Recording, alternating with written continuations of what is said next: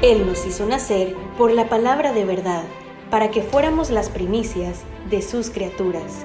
Santiago 1.18. Bienvenido al podcast de Iglesia La Hermosa Ministerio Sabenecer, con el pastor Jimmy Berganza. Esperamos que este tema sea de bendición para tu vida.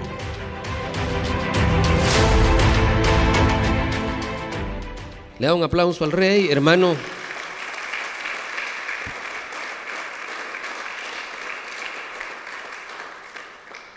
Es bien interesante que para, para la pandemia nos pudimos organizar, todo era virtual, para tener un, un, un día cada tema. Teníamos un día familiar, otro día doctrinal, otro día devocional y otro día escatológico transmitíamos cuatro días a la semana y los otros tres días nos conectábamos con el apóstol a los foros. Entonces estaban llenos los siete días. Pero ahora como solo tenemos tres, tres cultos a la semana, pues como que el tema familiar se ha ido quedando por ahí y yo le pido al Señor que, que un día de estos podamos hablar un poco sobre, sobre un tema familiar específico, ¿verdad? Un viernes con la ayuda de Dios. Es bien importante, ¿verdad? Porque los, los clavos en la familia no terminan, hermano. Si no es por un lado, es por otro. Eh, digamos, por el lado positivo, ah, por el lado positivo, ¿verdad? Hay hijos que son conocidos por las hazañas de sus padres. Estoy hablando de lo positivo. Por ejemplo, Isaac. ¿Por qué fue conocido Isaac? ¿Quién era más conocido, Isaac o Abraham? Abraham. Isaac, hijo de Abraham. Eh, mire, usted puede, puede ser que no conozca a Isaac, aunque es figura de Cristo, ¿verdad? Pero Abraham, ¿quién no lo conoce?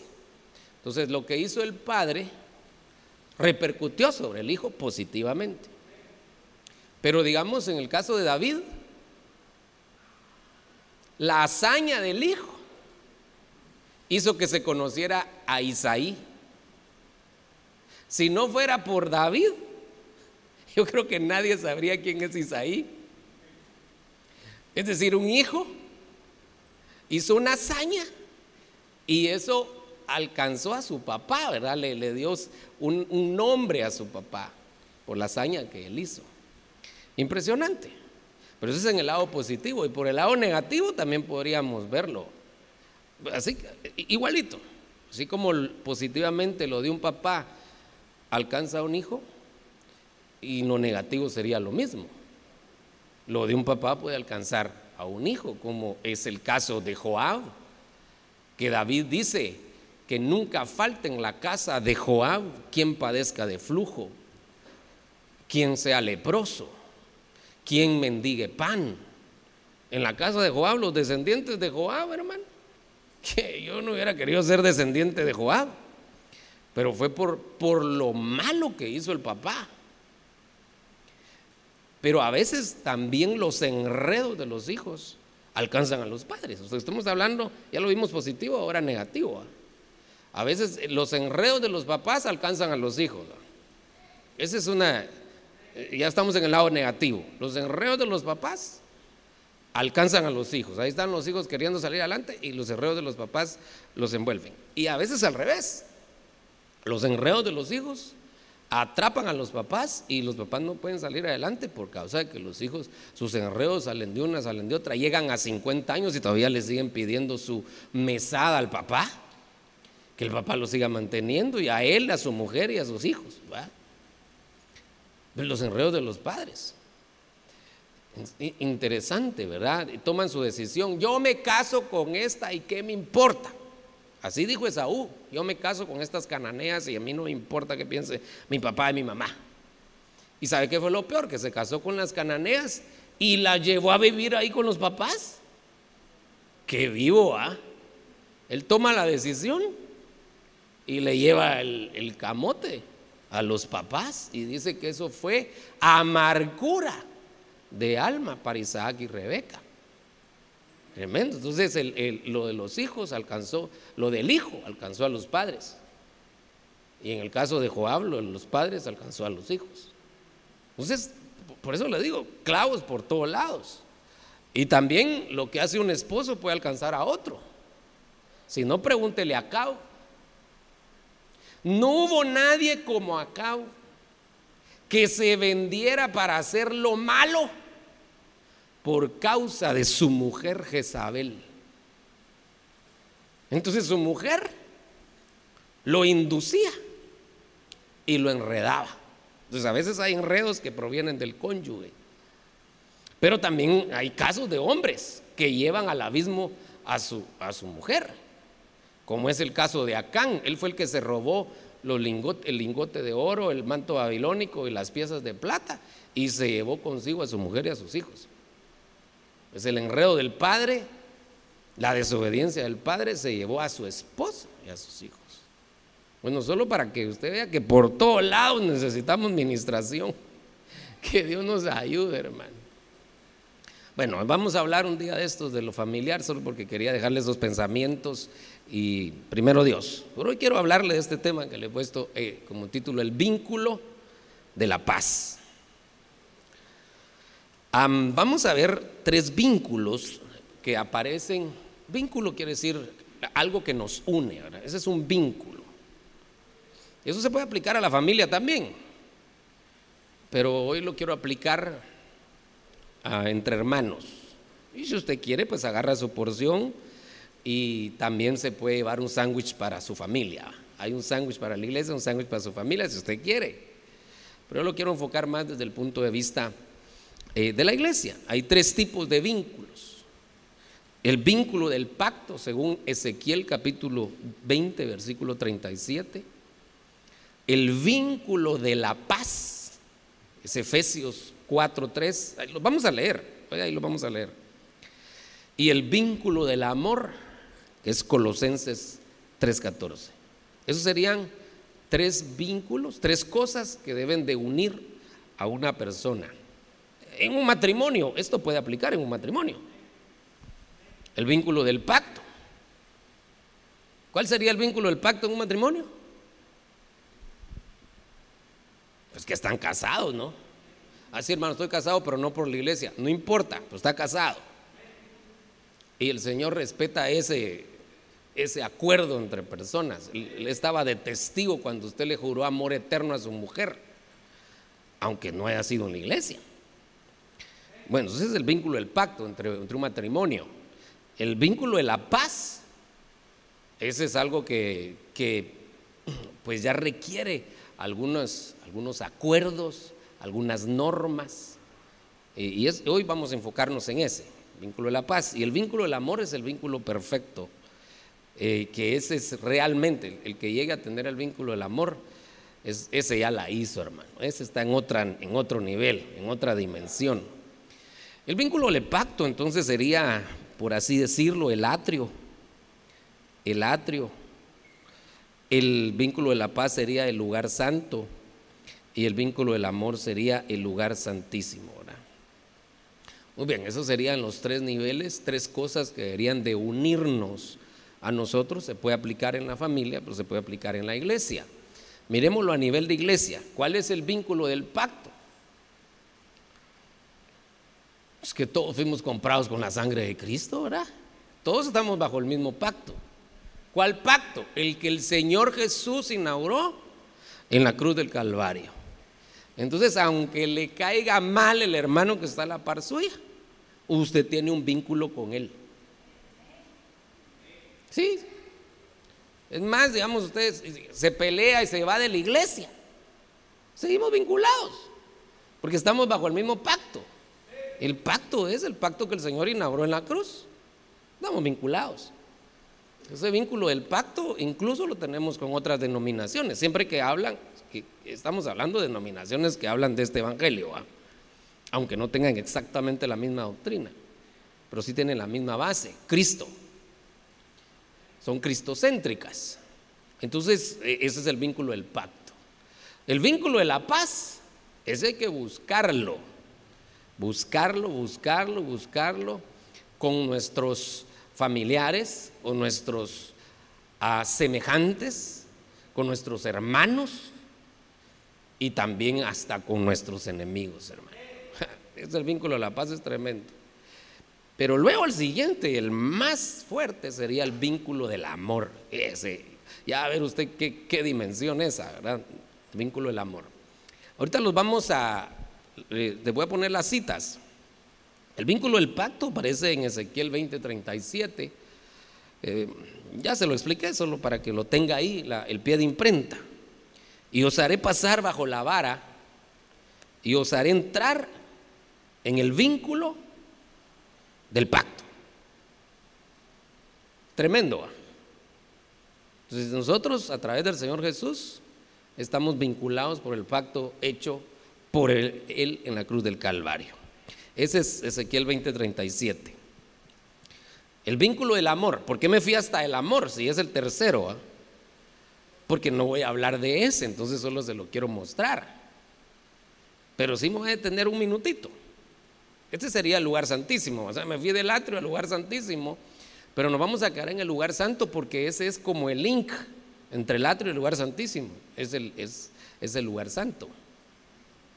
Entonces miremos el vínculo del amor, está en Colosenses 3:14. Y dice, sobre todas estas cosas, vestidos de amor, que es el vínculo de la unidad. Es el vínculo perfecto. Es el vínculo perfecto, es el, vínculo del amor. Acuérdese que el amor es, es sobre todas las cosas. Ahora permanecen la fe, la esperanza y el amor. Pero el mayor de ellos es el amor. El amor siempre va a representar el lugar santísimo. Ese es el vínculo del amor, sería el vínculo perfecto. Pero eh, ahorita le voy a poner un cuadrito solo para que usted vea qué dimensión nos exigen en el amor. Mire, pues aquí, esto, esto que le voy a colocar, usted lo puede encontrar en 1 Corintios capítulo 13. No lo vamos a leer, usted lo puede buscar en su casa. En, en 1 Corintios capítulo 13 dice qué cosa no es el amor y qué cosa sí es el amor. Ahí lo, ahí lo dice. Yo lo único que hice fue apartar lo que no es de lo que sí es, pero ahí está. Digamos, que no es? No es jactancioso. Eh, solo ahí tenemos un tema. No es arrogante. Hay dos cosas que no es el amor. Pero sigamos viendo. ¿Qué más no? Mire, no tiene envidia es que ese es el amor. Es como cuando un padre ve a su hijo triunfar, no lo envidia. ¿Cómo lo envidiar si es su hijo? Bueno, no tiene envidia, no se porta indecorosamente. O sea, que no le hace berrinche al marido en un lugar público, por ejemplo, o al revés. No, no, maltrata a su mujer en un lugar público. No busca lo suyo. En otras palabras, no es egoísta. No se irrita. Ah, ¿cuántos se irritan todavía? ¿Verdad que todavía nos irritamos? Sí, hermano. Qué pena, ¿verdad? Que seamos cristianos y todavía nos irritamos. Porque no hemos llegado al vínculo perfecto, no hemos llegado al vínculo del amor, hombre. Ah, no toma en cuenta el mal recibido. Esto no me lo conteste, pero lo más seguro es que su respuesta sería así. ¿Verdad que todavía tomamos en cuenta el mal recibido? Yo sé que no me contestó porque yo le dije, pero todavía lo tomamos en cuenta. Yo me acuerdo lo que me hizo hace 25 años. No se regocija de la injusticia. Es que mire, pues, esto es bien, bien importante. Porque uno sí se enoja de la injusticia cuando es contra uno. Entonces sí brinca de este alto porque eso es injusto. Sí, porque es contra uno. Pero aquí dice que no se regocija de la injusticia contra otro. Eso no puede ser. Yo sé que no me lo están haciendo a mí, pero eso no está bien lo que le están haciendo al hermano, no está bien lo que le están haciendo a la hermana, no está bien. Entonces no se regocija de la injusticia. Tremendo, ¿ah? Es el amor.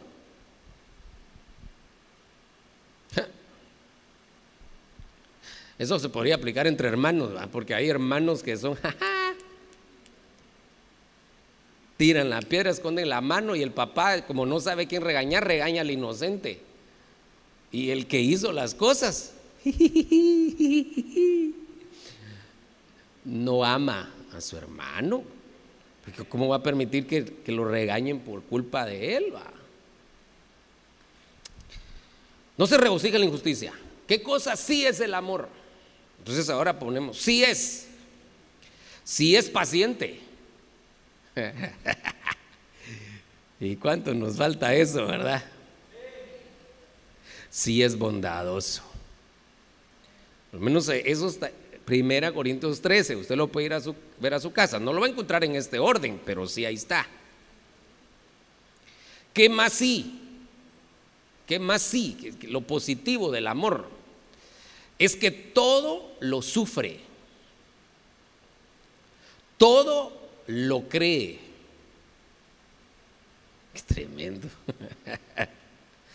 todo lo espera. No, no presiona, sino que lo espera pacientemente. Todo lo soporta. ¿Y qué más? Sí, sí se alegra con la verdad. Qué tremendo, ¿verdad?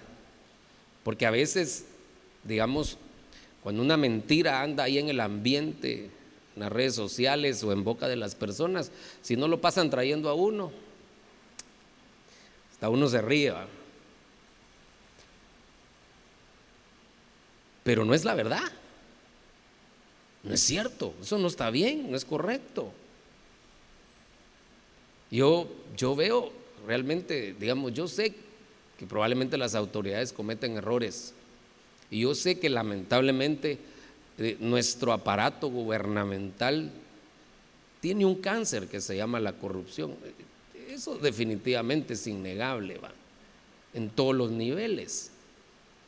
Pero yo veo que el presidente está dando un pequeño discurso concreto. Concreto.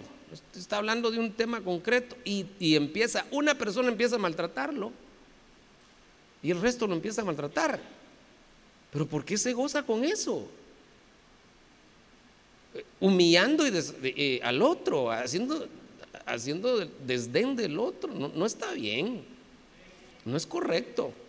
Sí, que no sé qué, que no sé, pero pero es que, ahorita no está hablando de eso. Ahorita está hablando de la escuela que está inaugurando. ¿Y qué tiene que ver todo lo que le están diciendo? Pero como no es uno, ¿ah? dele, dele. No, uno se debería de alegrar con la verdad. Con la verdad. Muy bien.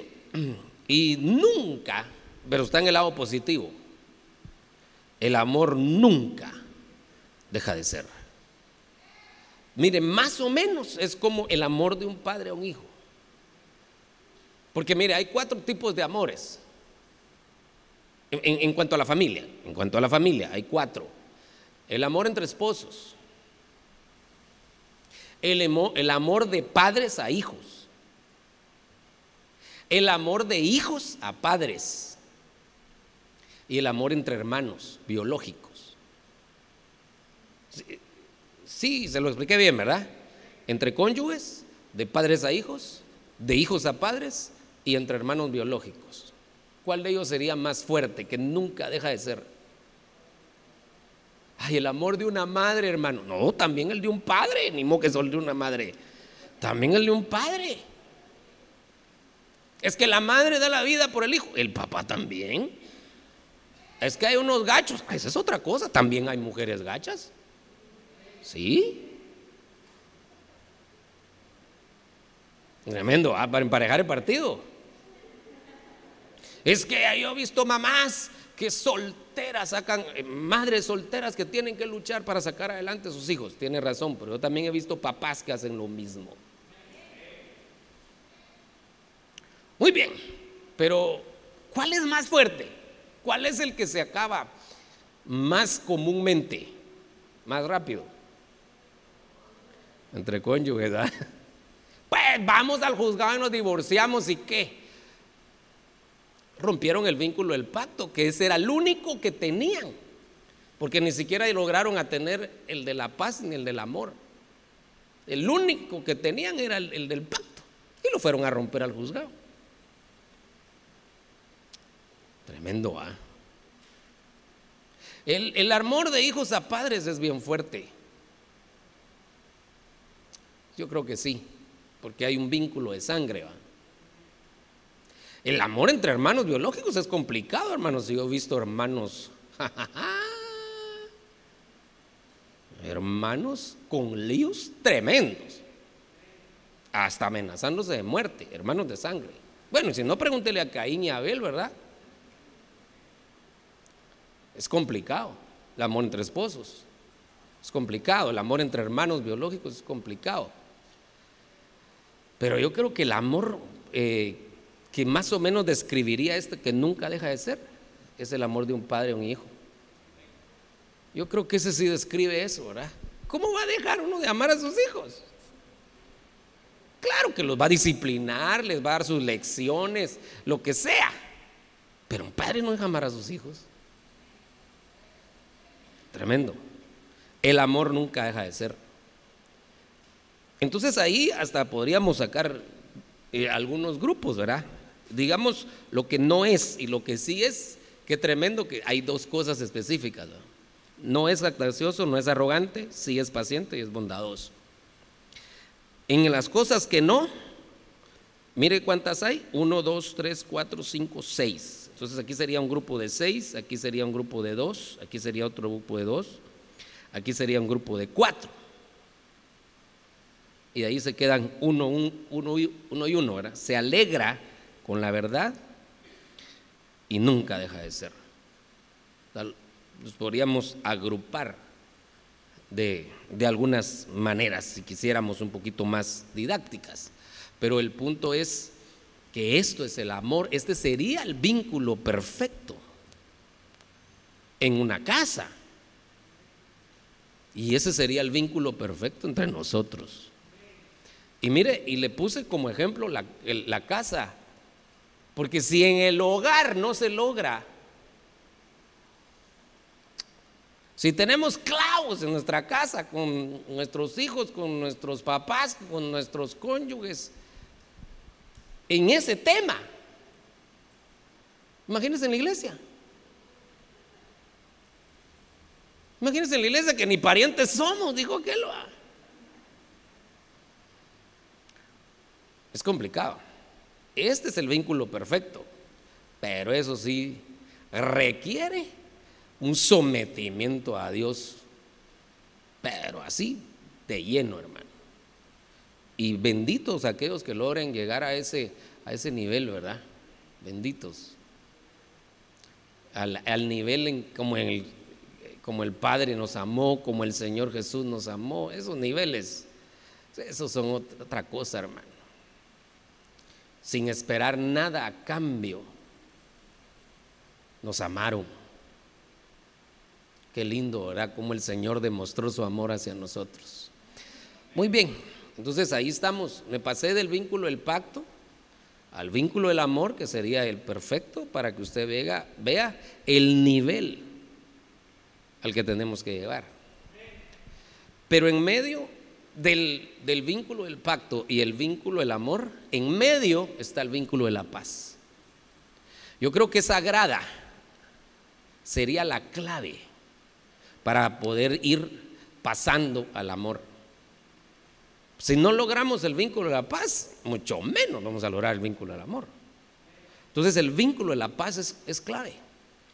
Y yo quiero que miremos entonces eso. El vínculo de la paz. Aquí le voy a leer dos versículos que son bien importantes. Efesios 4:3. Esforzándoos por preservar la unidad del Espíritu en el vínculo de la paz. Ese sería el lugar santo, ya le dije, ¿verdad? En medio del vínculo del pacto y el vínculo del amor. Esforzándonos. Entonces, desde aquí, el vínculo de la paz ya requiere un esfuerzo. Ya requiere un esfuerzo. A veces queremos la paz, pero queremos que otro la busquen, ¿verdad? Y, nosotros tenemos que esforzarnos por buscar la paz. Pero Hebreos 12, 14 dice algo que es bien contundente. Buscad la paz. ¿Con quién dice? Oh, familiares, vecinos, compañeros de trabajo, hermanos de la iglesia, enemigos Buscad la paz con todos. Y esa paz les va a abrir una oportunidad para lo siguiente. La santidad. Sin la cual nadie verá al Señor. ¿Qué se requiere para ver al Señor? La santidad. Pero no hay santidad si primero no hay paz. Entonces la paz nos va a catapultar a la santidad y también nos va a catapultar al vínculo del amor. Pero aquí dice, se lo voy a poner de otra manera, nadie puede decir que es santo si se está peleando con el hermano, con el vecino, con el familiar. ¿Qué santo va a ser? Porque aquí pone primero la paz antes de la santidad. ¿Quieres, estás buscando la santidad? Sí, va, te voy a dar una ayudadita, te voy a dar un tip, dice el Señor. Busca la paz y eso te va a ayudar a encontrar la santidad. Tremendo esto, hermano. y eso que es el, este vínculo no es el perfecto, sino que es el escalón para llegar al vínculo del amor. Es el vínculo que nos, es el link entre, entre el pacto y el amor. Eso ya se lo expliqué pero para que veamos que la paz es importante. ¿Para qué? Para ver al Señor cuándo. Nadie verá al Señor cuándo. Eso lo hemos explicado, ¿verdad? Por favor, si usted, yo sé que ya lo sabe, algunos lo podrían enseñar, pero solo recordarlo, ¿verdad? Usted sabe que la primera venida, la primera venida del Señor está dividida en dos facetas, la faceta secreta y la faceta pública. Entonces en la faceta pública dice, todo ojo le verá. Eso cuando venga después de la tribulación. Todo ojo le verá, aún los que le traspasaron. ¿Cuándo lo van a ver? Después de la tribulación, aunque no lo van a ver en toda su gloria. Porque para verlo en toda su gloria tiene que ser uno como Él es. Pero sí lo van a ver. Todo ojo lo va a ver. Pero en la venida secreta, ¿quiénes lo van a ver? Los santos, cabal. Sin santidad Nadie verá al Señor. Nadie puede. Entonces, este versículo lo que está haciendo también es que nos está diciendo que la paz nos va a ayudar a ser aprobados en el tribunal de Cristo. A eso nos va a ayudar, la paz. Porque con la paz vamos a ir alcanzando más santidad. Y y con la santidad vamos a poder ver al Señor en su venida secreta. Amén.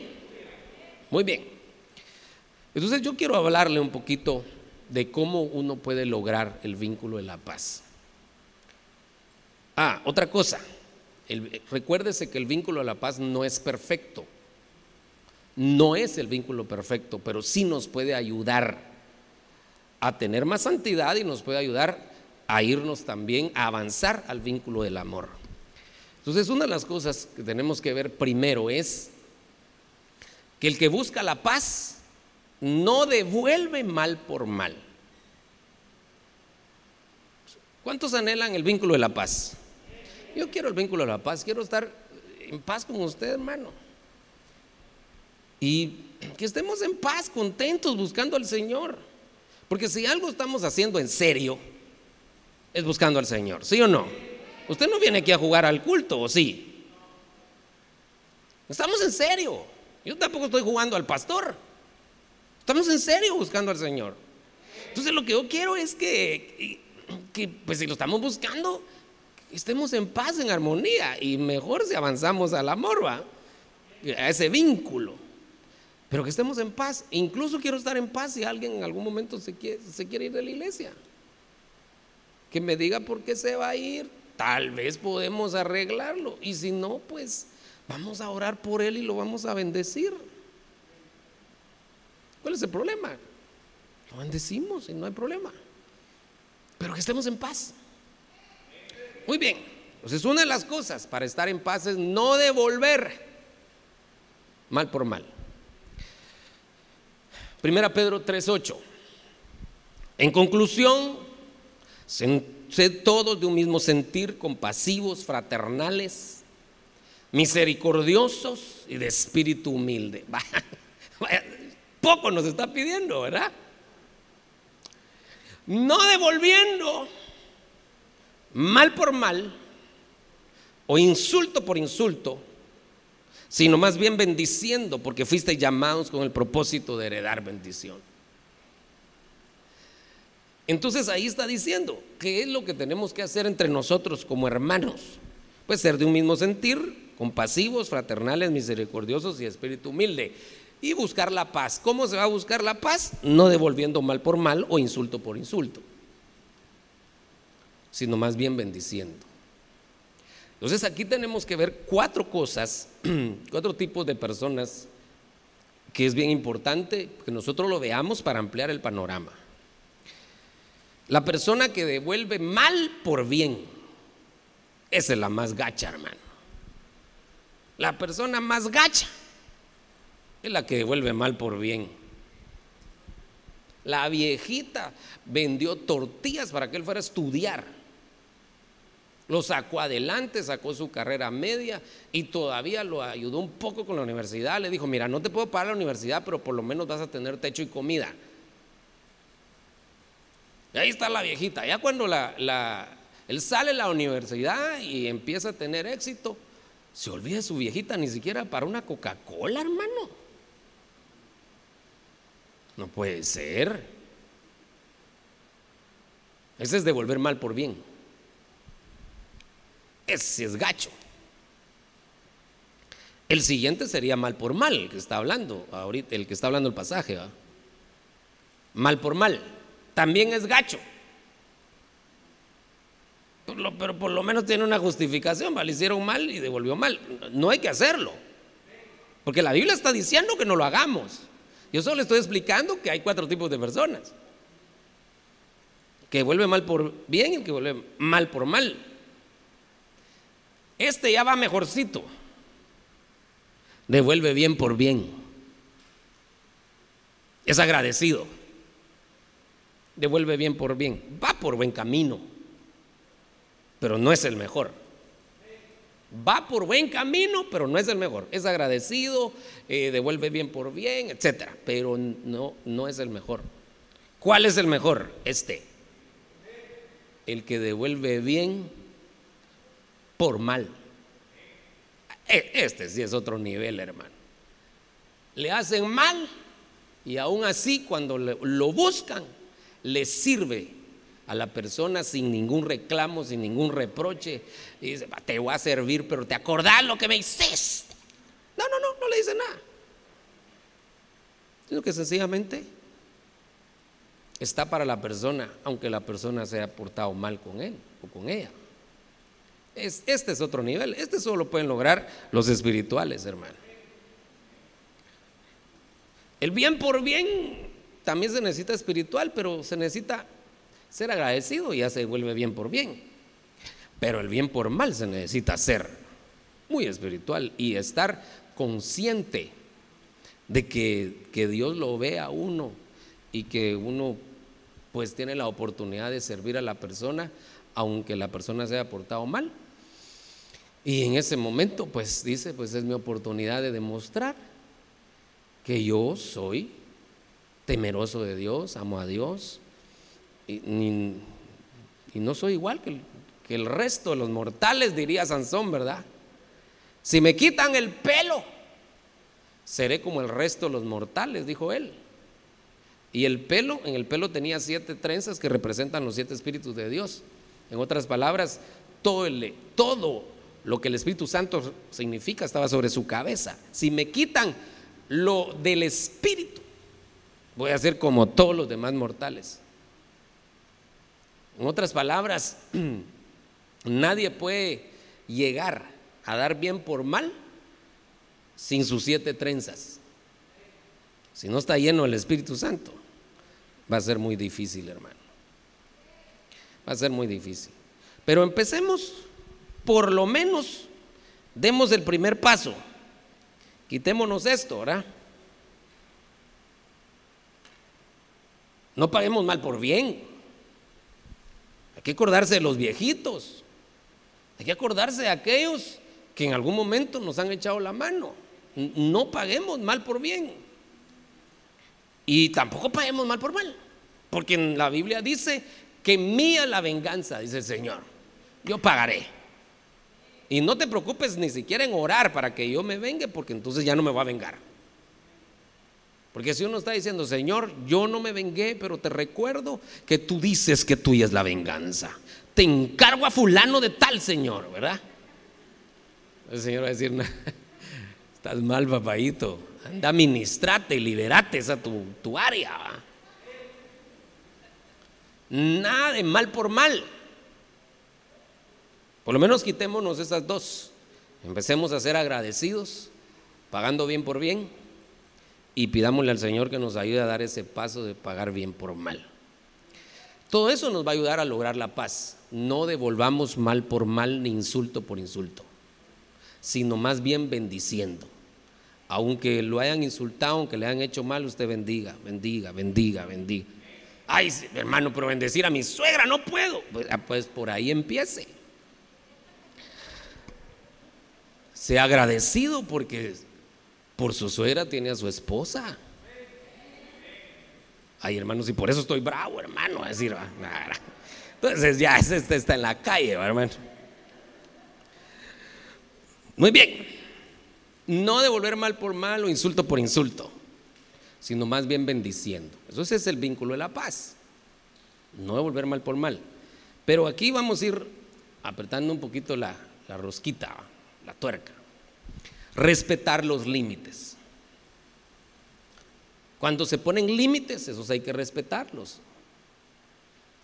Límites en, todo hay límites, hermano. El Señor puso límites al mar, puso límite a las, a las estrellas, a sus órbitas, eh, puso límite al sol y a la luna. El Señor pone límites. Sí, Señor. Entonces nosotros también para mantener la paz, una de las cosas es pongamos un límite. Y eso fue lo que hizo Labán con Jacob, el suegro con el yerno, hicieron la paz. Y lo que hicieron fue poner un límite. Génesis 31, 52. Testigo sea este montón y testigo sea el pilar de que yo no pasaré de este montón hacia ti, no pasarás de este montón y de este pilar hacia mí para hacer daño. Entonces, este, este montón, este, este em, altar que hemos levantado, aquí, este es el límite. Ni yo paso de aquí para allá, ni tú pasas de allá para acá para hacer daño. O sea que sí se puede pasar el límite si es para hacer bien. Pero si es para hacer daño, no se puede pasar. Ese es el límite que ellos pusieron. Ni yo paso de aquí para allá, ni tú pasas de allá para acá. Entonces, digamos, qué, bonitos es, ¿por qué tanto lío a veces con los suegros? Estoy hablando con los suegros porque este es un suegro, poniéndose de acuerdo con un yerno. ¿Por qué a veces es el lío entre los suegros y los yernos o las nueras? Porque no conocen sus límites. Entonces llega la suegra y, llega a la casa y, se empieza a fijar cómo le hace los huevos la mujer a su hijito, a su muchachito. Y así le hace los huevos usted a mi, a mi hijo. Ni siquiera usted pudo aprender a hacer huevos en su casa. Y hace, y ya se metió en líos, ya saltó el límite. El hijo le escogió que se coman los huevos crudos. Si él se le escogió. La suegra no tiene que andar viendo cómo le hacen los huevos o no le hacen si ya no, ya no es su hijo. Antes de ser su hijo, primero es el esposo de, la otra. Si quise respetar los límites. Por eso son los líos. Porque se nos olvidan los límites. Entonces llega el abuelito y quiere ver cómo sus hijos están, su hijo y su nuera están corrigiendo a sus nietos. Pero si eso ya no le toca a él, al abuelito le toca consentir. Al que le toca corregir es al hijo. A menos, porque yo sé que hay excepciones donde los abuelos se convierten en padres, esa es otra cosa. Pero de ahí por lo demás, cada mico en su columpio, ¿verdad? Eso fue lo que hizo. Eso fue lo, que hizo Labán con Jacob, hermano. ¿Cuántos quieren estar en paz con sus semejantes? Respetemos los límites. Respetemos los límites. Yo siempre le he dicho, fíjense que tenemos el problema ya en la nueva, que a la hora del culto, sea que lo hagamos de día o sea que lo hagamos en la noche, a la hora del culto el vecino se pone a quemar basura para que nos llegue el humo a nosotros. ¿Qué está haciendo él? ¿Está buscando la paz? Está provocando. Claro que nosotros no vamos a devolver mal por mal, pero está provocando. Ay, voy a barrer el frente de mi casa y le voy a echar la basura aquí al vecino para que no se respetan los límites. Tremendo, ¿verdad? Que Dios nos ayude a respetar los límites en la casa, en la familia, en, el matrimonio, hasta dónde se puede hablar y, cuando ya uno siente que perdió el control, mejor irle bajando. Muy bien, si incluso la Biblia le pone límite hasta la ira. Airaos, pero no pequéis. O sea que llega un límite. Va, iraos, pues está bueno. En algún momento tu alma te va, eh, va a necesitar que reaccionar ante un evento. Pero recuerda que tienes que dominar tu alma, tienes que ponerle límite. El problema no es la ira, sino el problema es que le des rienda suelta a tu ira. Ese es el problema. Muy bien, sigamos. Ya, ya llevamos dos, ¿verdad? ¿Cuáles son? No devolver mal por mal. Número dos, respetar límites. Número tres, en algunas ocasiones uno se tiene que apartar, pero sin pelear. Es que mire, a veces los matrimonios se separan, pero ya están peleando. Y siguen separados y siguen peleando.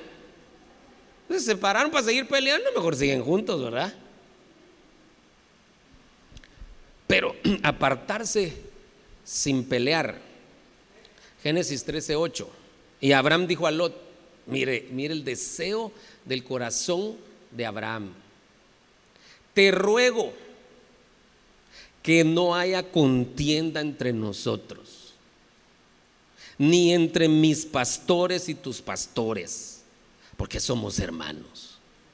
Que no haya contienda. No está toda la tierra delante de ti.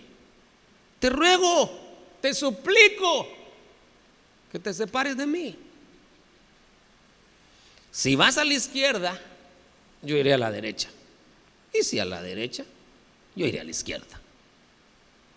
Pero entonces Abraham se separó de Lot por amor, por amor a la paz. Se separó. A veces es necesario que, que digamos, uno, uno pueda decir, no, definitivamente te tiene que haber una, una separación física o, ¿cómo decirle? Una separación corpórea. Ah, es que se puede aplicar a muchas áreas, por eso no sé cómo generalizarlo. Por ejemplo, puede ser en un negocio, en una sociedad. Estaban en un negocio y, y empiezan a haber inconformidades. Entonces, ¿sabes qué? ¿Por qué no nos separemos? No nos separamos. Vos quedate con la librería, yo me quedo con la tienda. Yo quiero la paz. Separemos los capitales. Yo voy a seguir por tu lado, yo por mi lado.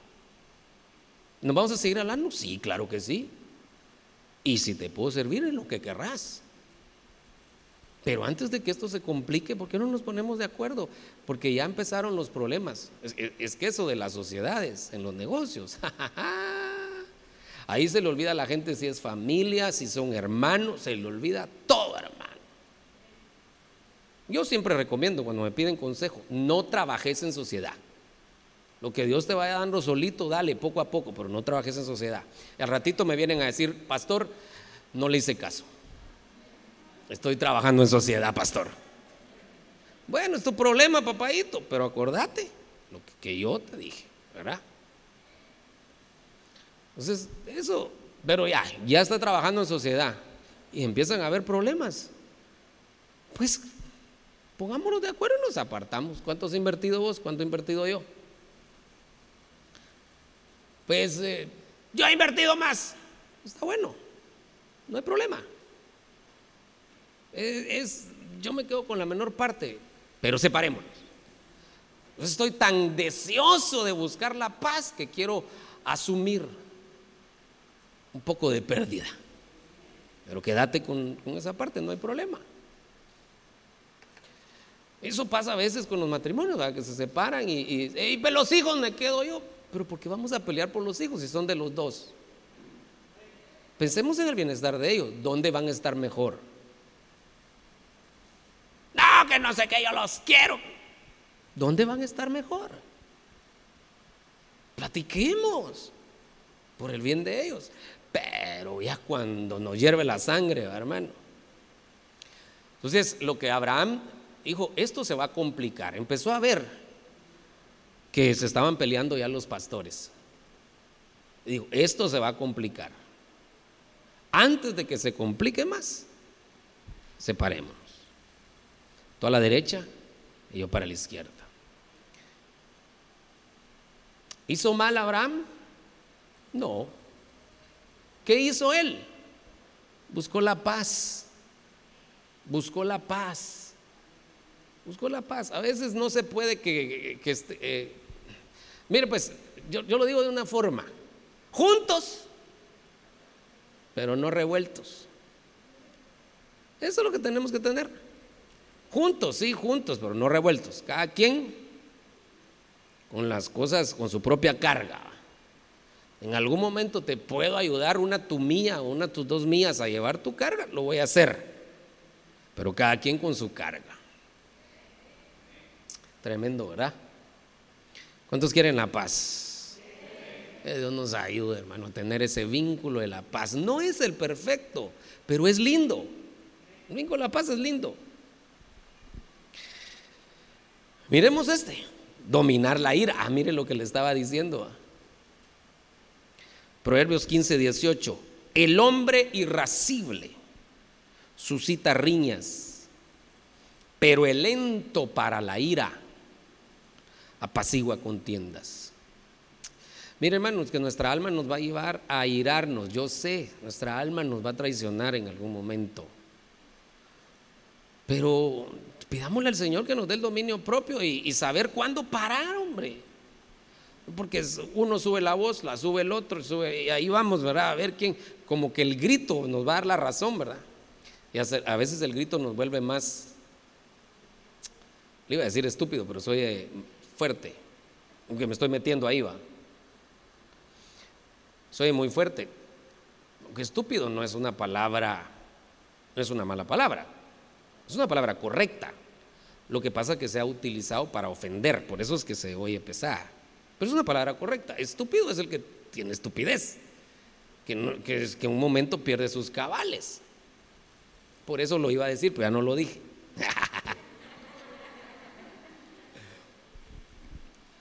Lo que le estoy diciendo, lo que le quiero decir es que cuando uno se llena de ira pierde el control de sus palabras y sus pensamientos no se ponen en orden. Yo por eso a veces he aconsejado y les he dicho, hermanos, cuando se quieran poner de acuerdo, traten de hacerlo cuando no estén molestos, sino que esperen que la ira se tranquilizaron las cosas, bajaron las aguas. Entonces platiquemos del tema, pues yo sé que era necesario, pero estábamos muy enojados, no se podía platicar.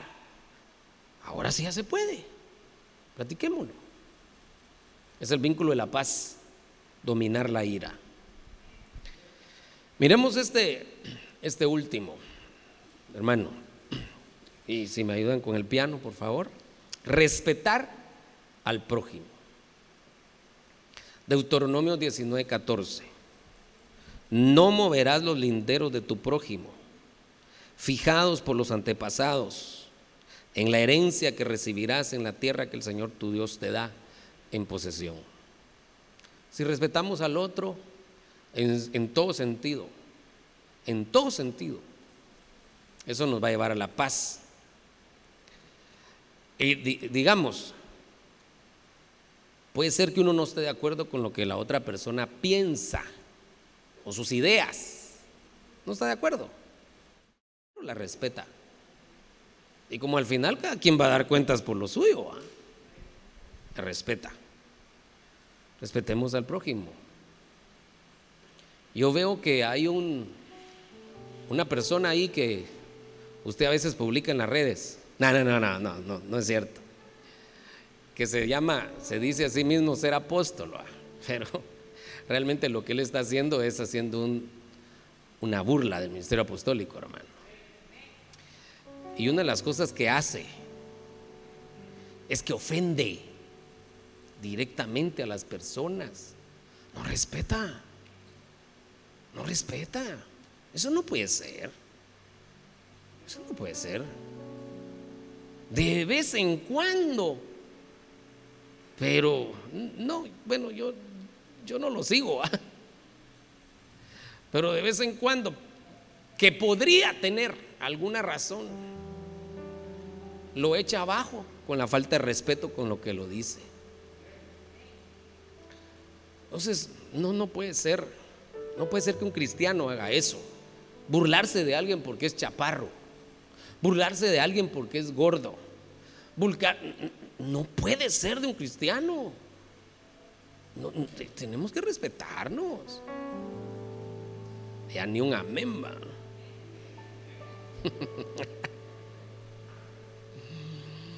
Si no nos respetamos nosotros, ¿quién, nos va, ¿quién lo va a hacer? En la casa. Enseñemos respeto, respetando. Respetando. los padres enseñan respeto respetando. Respetándose entre ellos y respetando a los hijos. Ahí les están enseñando el respeto. ¿Cómo respetar? Enseñar a los hijos a respetar al otro porque fíjese que una de las cosas que, suceden en los hogares muy comúnmente, ahorita terminamos, es que si le enseñan al grande a respetar al pequeño. Tu hermanito, hombre, no le hagas eso, el chiquito. Sí, pero el chiquito le tortea la cara al grande y no le dicen nada. Se le están enseñando al, al, grande a respetar al pequeño, pero el pequeño no le están enseñando a respetar al grande. No, enseñemos parejo el respeto. Muy bien, respeto al prójimo. Vínculo de la paz, no es el perfecto, no es el perfecto, pero sí nos va a ayudar a dos cosas, a, a avanzar en la santidad y también avanzar al vínculo perfecto que es el del amor. Hagamos el resumen. No devolver el mal recibido Nada de eso. No venganza. Respetar límites. Apartarse sin pelear cuando las cosas ya no se pueden controlar. Eh, no estoy hablando de divorcio. Estoy hablando de los diferentes ámbitos de la vida donde uno puede encontrarse en una situación. Eh, el divorcio te tiene que ver cada caso por separado. Dominar la ira, eso nos va a ayudar a la paz. Y respetar al prójimo nos va Hay otras cosas, pero quiero dejarles en su corazón. Que el Señor nos ayude a estar en paz. Buscad la paz y la santidad, sin la cual nadie verá al Señor. La paz con todos, con todos. Que Dios tenga misericordia y que nos ayude, ¿verdad? Póngase de pie y vamos a orar.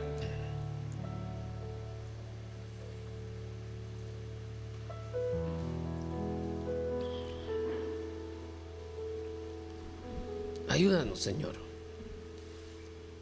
Tengo otras cosas. Dentro de las cosas que nos faltaría que ver es que tenemos que aprender a perdonar.